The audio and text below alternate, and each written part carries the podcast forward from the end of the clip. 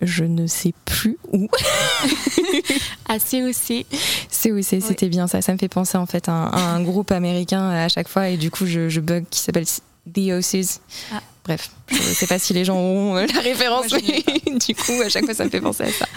Du coup, est-ce que tu pourrais euh, nous dire pourquoi? Qu'est-ce qui t'a poussé en fait à t'engager? Moi, ce qui m'a poussé à m'engager, enfin, les raisons pour lesquelles j'ai voulu euh, faire un service civique, c'était premièrement pour faire une coupure dans mes études. J'avais besoin de faire quelque chose de vraiment concret, enfin, de travailler tout simplement plus que d'étudier, même si j'aimais beaucoup étudier. Et euh, donc un service civique parce que euh, je trouve que c'est un cadre j'ai bien compris qu'on avait quand même pas mal Enfin, que le cadre était très favorable pour les volontaires, que les choses étaient faites pour que ça nous apporte. Et c'est le cas.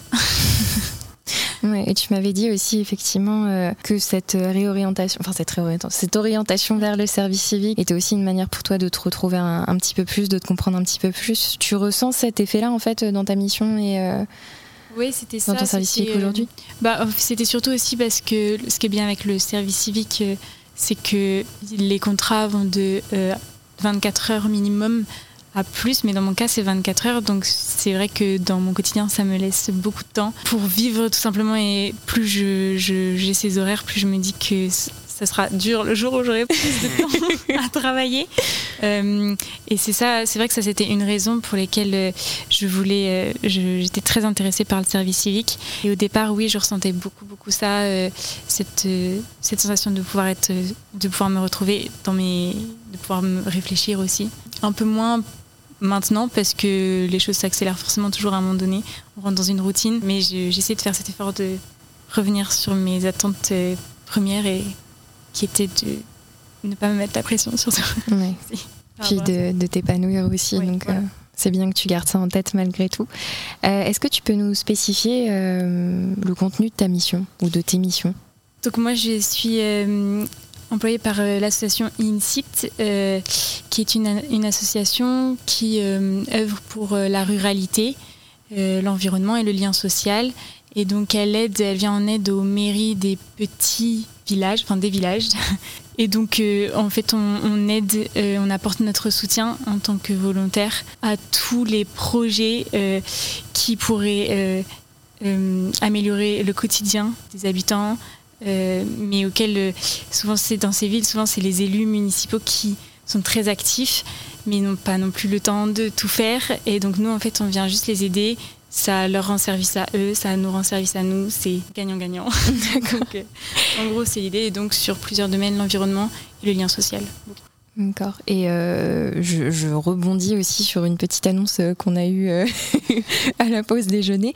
Est-ce que tu peux nous parler un petit peu plus bah, de la, nouvelle que tu as reçue par rapport aux subventions pour, pour un de vos projets? Oui, c'est vrai. En fait, on a répondu à un appel à projet qui a été lancé par le ministère de la Transition écologique qui subventionne à hauteur de 3000 euros des projets concernant surtout l'environnement, la biodiversité. Nous, dans notre, dans notre mairie, les, élus municipaux et on travaille avec, euh, on travaille avec aussi les, agents de la commune responsables des espaces verts sur qu'est-ce qui pourrait être utile au regard de la biodiversité. Et donc nous, on a encore une fois plein de projets parce qu'on a quelqu'un de très dynamique qui a toujours plein d'envie. Et donc, on va euh, pouvoir euh, mettre des. la plus grosse partie des projets, c'est de mettre des panneaux euh, à l'entrée des deux vergers de conservation de pommiers et de poiriers, ce qui est quand même le patrimoine local. en plus, on est dans le Don Frontais, donc c'est une appellation d'origine protégée pour les boissons et des étiquettes à chaque arbre.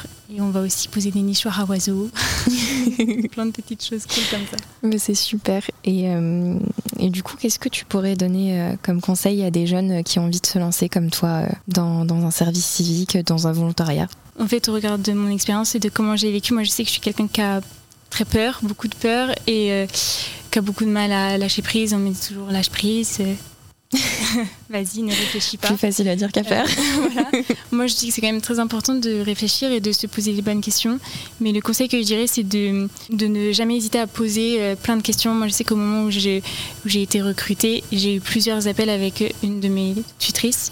Et euh, on faisait toujours en sorte de poser, enfin, que, que je n'ai aucune question à la fin. Je pouvais poser toutes les questions possibles.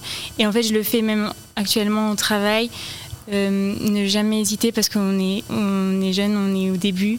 Bien sûr qu'on ne sait pas tout faire et il n'y a rien de honteux. Et ça, c'est quelque chose aussi, même dans les études, c'est important, je pense, je trouve qu'il faut jamais hésiter à poser toutes les questions possibles. Comme ça, on les posera plus plus tard et on sera content. Exactement. Et, euh, et, du coup, moi, j'arrive à la, à la, fameuse question euh, qu'est-ce que tu préfères en Normandie? Parce que tu n'es pas, euh, tu n'es pas de Normandie de base. Non, je suis du Finistère.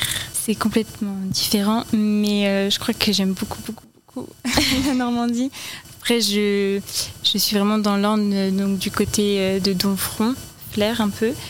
Et euh, c'est vrai que je pense que je suis en train de tomber amoureuse des paysages, euh, du bocage tout simplement, des vallons, des, des, petites collines avec euh, les forêts, les vaches. Donc je crois que vraiment le paysage, j'aime beaucoup, beaucoup. Ok, mais je comprends parfaitement parce que euh, bon ici, bon, on est plus proche, plus proche du Perche euh, au niveau des forêts, etc. Donc euh, c'est vrai que j'ai tendance à avoir un petit coup de cœur pour le Perche, mais la Normandie a mille paysages qui sont magnifiques. Ouais. Et du coup, tu sais un petit peu où tu veux te, te relancer par la suite ou pour l'instant c'est encore en cours de questionnement en... J'ai tellement d'envie, je sais pas. Mais non. justement, parmi toutes ces envies, est-ce que tu en aurais une un petit peu, un petit peu folle que tu aimerais faire et que tu aimerais nous partager surtout aujourd'hui?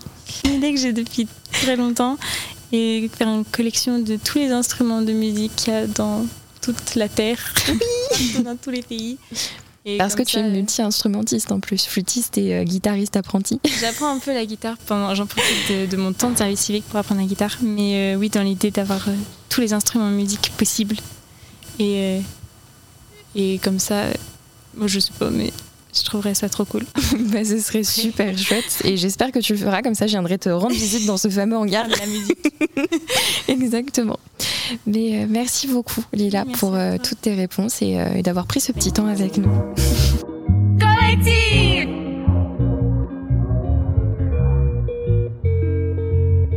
Collective